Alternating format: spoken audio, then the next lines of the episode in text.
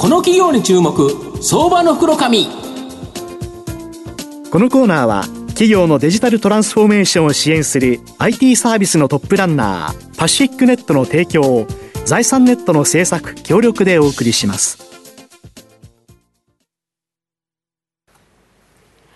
ここからは相場の福の神財産ネット企業調査部長藤本信之さんとともにお送りします。藤本さんこんにちは毎度相場の福の神こと藤本でございますよろしくお願いいたします。東京オリンピック連日楽しいんですけど楽しいですね。残念ながら東証の方が無観客化してるとそういや本当ですね。みんなあのトレーダーの方がオリンピック見てんじゃないかなはいという感じなんですけど、その熱戦、やはり伝えるところで、その熱いっていうですね、はい文字、ここにですね、関わった企業、今日ご紹介したいというふうに思います。今日ご紹介させていただきますのが、証券コード5976、東証一部上場、熱連、高周波熱連、代表取締役社長執行役員の大宮克美さんにお越しいただいてます。大宮社長、よろしくお願いします。よろしくお願いいたします。よろしくお願いいたしますお願いいた。します熱連は東証一部に上場しておりまして、現在株価575円、1単位6万円弱で買えるという形になります。東京都品川区東五反田にですね、本社がある我が国で初めての IH、えーえーインダクションヒーティング、誘導加熱ですね、えーこの技術の事業化、工業化に成功した企業という形になります。で、この IH 技術というのは、クリーンな電気を熱源とする地球に優しい無公害、えーエコロジカル、小資源、エコノミカ、えーエコノミカル、これのダブルエコの技術だそうなんですけど、これって家庭にもあるですね、IH クッキングヒーターってあると思うんですけど、これと同じ技術ですか？あの同じ技術でございます。でで、まああの熱連はですね、はい。1946年、えーこれを工業化しまして、はい。まあ IH クッキングヒーターが世に出る前からですね、この原理を使った熱処理事業を展開、えーしております。なるほど。ええ。この技術はあの、特徴ありましてですね、まず鋼材の表面が加熱できること、はい。あとその発熱する深さを変えることができる。あ、そう。はい。ええそういうような特徴ございまして、AC って言いますとあのステーキの焼き加減とはいはい。同じであのレアからウェルダンみたいななるほえど。そういうような焼き方が金属でできるというところでございます。で従いましてあの鋼材の表面と、だったりその部分的なところの熱処理が可能で、えまあ熱処理って言ってもいろいろあるんですけれども、え代表的な熱処理でいくとあの、刀鍛冶なんかで使われているあの焼き入れ。ありますよね。えジュッていうやつではいはい。熱くしてジュッという。うん。そうです。えそういうようなのに使って、えーございます。なるほど。えーでこの技術、えーを要したこの焼き入れっていう処理ですと、はい。えーの鋼材の表面、えーこれが硬くなる。その代わり中は柔らかい、ああいうような特性の金属を作ることができまして、えーこれ機能的に言うとあれですね。表面が硬いから、まあ、ま摩擦に強い。なるだけど中が柔らかいから粘り強い。はい。えーっていうようなあの特性を持たせること。が硬くてしかも粘り強いという非常にいい性質をはい持ってるとい、そうなんですね。非常に面白い性質なんです、ええでこのあの技術っていうのは、まあ、局部的な加熱なんで、はい。非常にエネルギー効率が高くてまず省エネ、はい。えーなるというところ、でさらにあの普通表面を硬くするとなると、あのガス浸炭とかいろんな方法があるんですけれども、はい。この技術でいきますと、まずガスがいらない。もう単純に電気だけ、えーでできるということ。ということで、まあ、あの今試算してますけれども大体そのガスを使った熱処理工法に対して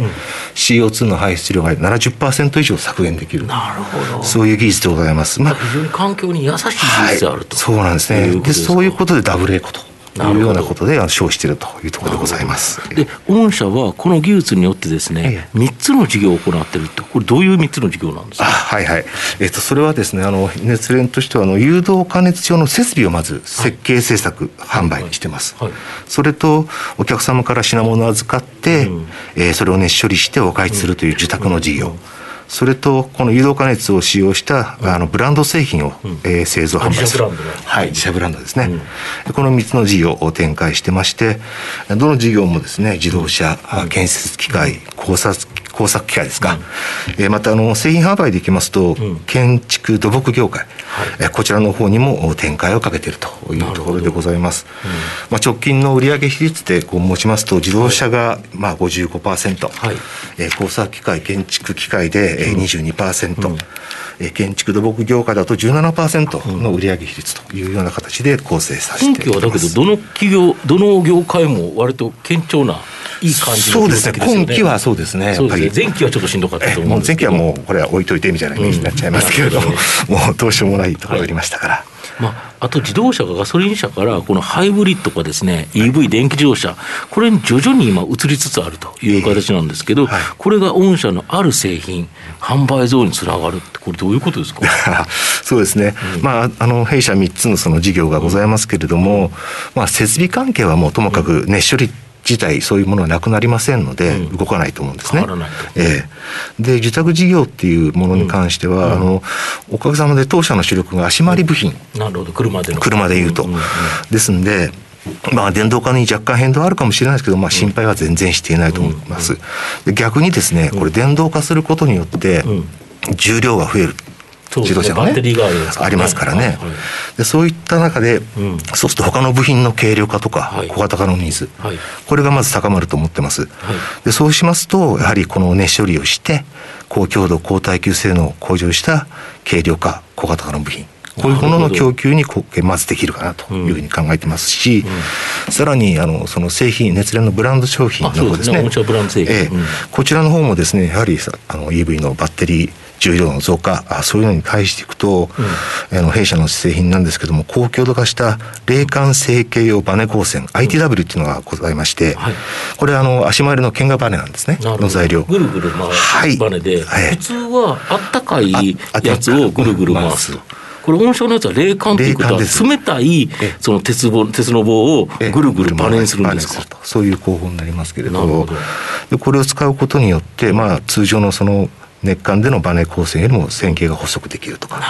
で軽量化につながる、うん、でもう一つあのステアリング部品でもあの、中空落バーっていうのを出してるんですが、はい、えこちらもですね、うん、中空ですんで軽いんですね。中が空いてるんです、ね、中が空いてるんですよ、はいはいはいはい、ですからそういうのでもつながりますし、うんあとこの EV 化するとその自動運転化がこう出てくると思うんですね。はい、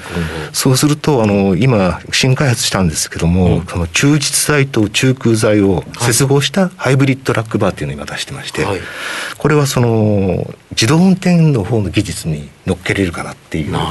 そういうようなものが、えー、あるんですね。まあこういうところで十分期待できるんじゃないかなというふうに考えてます。あと最近ではこの中国の EV メーカー向けに販売も好調だとか。はい、あのこれ中国の子会社の方でですね、うん、えっ、と日本と共同開発して、うん、従来のあの高強度バネ光線の線形よりも太いバネ光線の量産を今年頭から開始してるんですが、はい、まあ、あのエンドユーザーさんはあのアメリカから中国に、えー、進出された電気自動車メーカーさんなんですけれどもありますよね、うん、でそこに採用していただきまして今あの計画以上の数量の供給が始まってます。これはもう本当今後期待できるかなと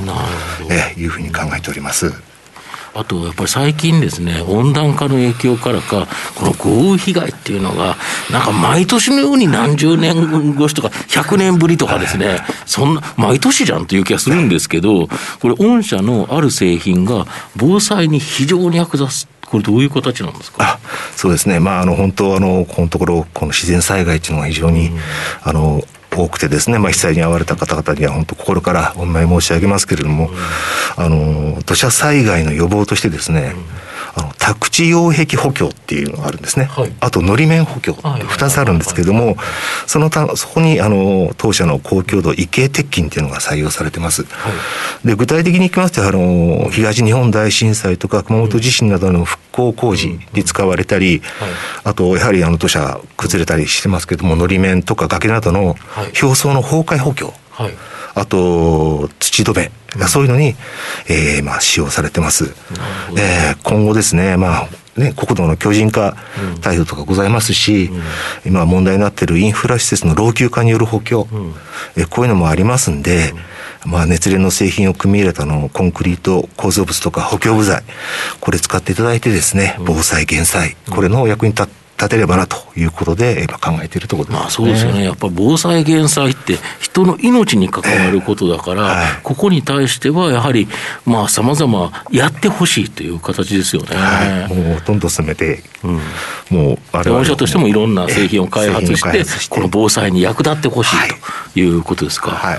あと、あの、最近ですね、このマンションなどの鉄筋コンクリートの構造の建造物を作るのですね、御社の製品を使うと、温暖化ガスの削減につながる。これ、なんでこんなことになるんですか？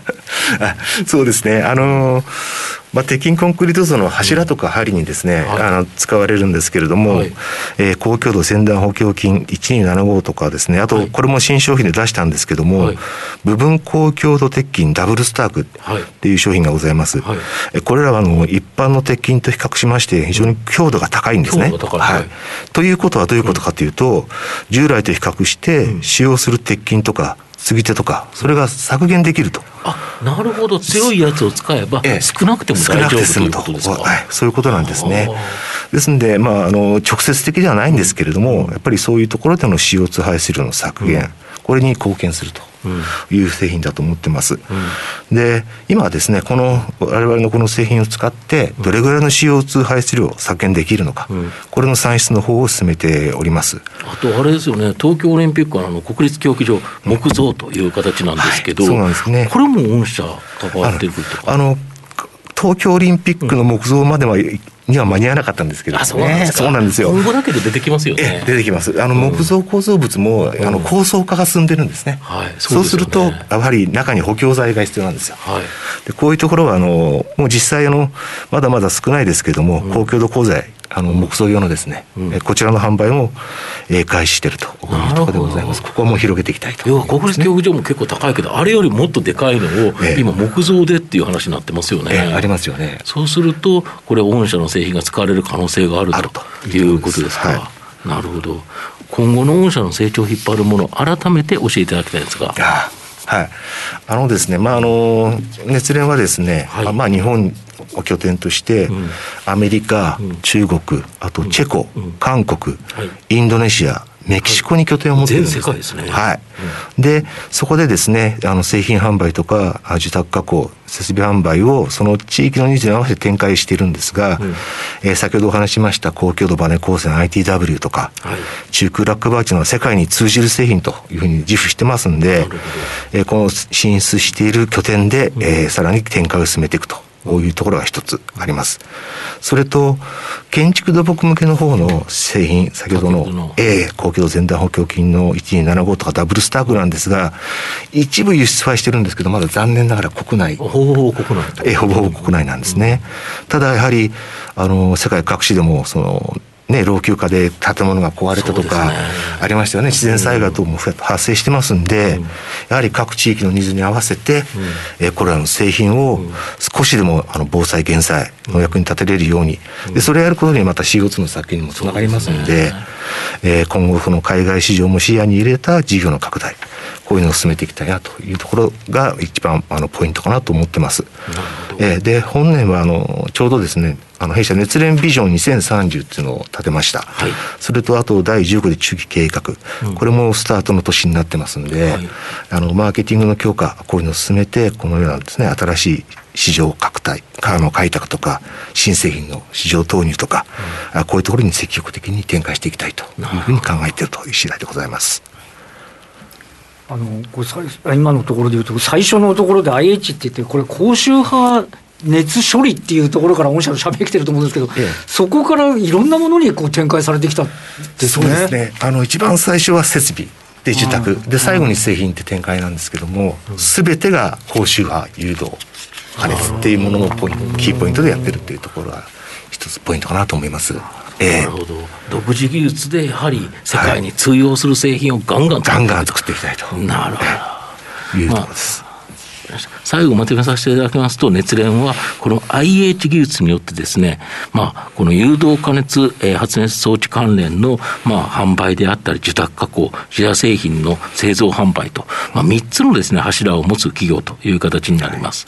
今後は中国の EV メーカーへの各販、えー、国土強靭化計画の国策に乗った製品など、まあ、大きな成長の可能性あるかなというふうに思います。まあ、株価指標面から見てもですね、実績 PBR がおよそちょっと0.4倍とですね、かなり割安な水準で、まあ、予想配当利回りも3%超と。いう形になるので、まあ、じっくりと中長期でですね、投資の対象となる相場の福の神のこの企業の注目銘柄になります。はい。今日は証券コード5976東証一部上場熱連高州派熱連代表取締役社長執行役員大宮克美さんにお越しいただきました。大宮さんありがとうございました。ありがとうございました。ありがとうございました。藤本さん今日もありがとうございました。ありがとうございました企業のデジタルトランスフォーメーションを支援する IT サービスのトップランナー、東証2部証券コード3021パシフィックネットは、パソコンの調達、設定、運用管理からクラウドサービスの導入まで、企業のデジタルトランスフォーメーションをサブスクリプションで支援する信頼のパートナーです。取引実績1万社を超える IT サービス企業、東証2部証券コード3021パシフィックネットにご注目ください。この企業に注目相場の袋紙このコーナーは企業のデジタルトランスフォーメーションを支援する IT サービスのトップランナーパシフィックネットの提供を財産ネットの制作協力でお送りしました。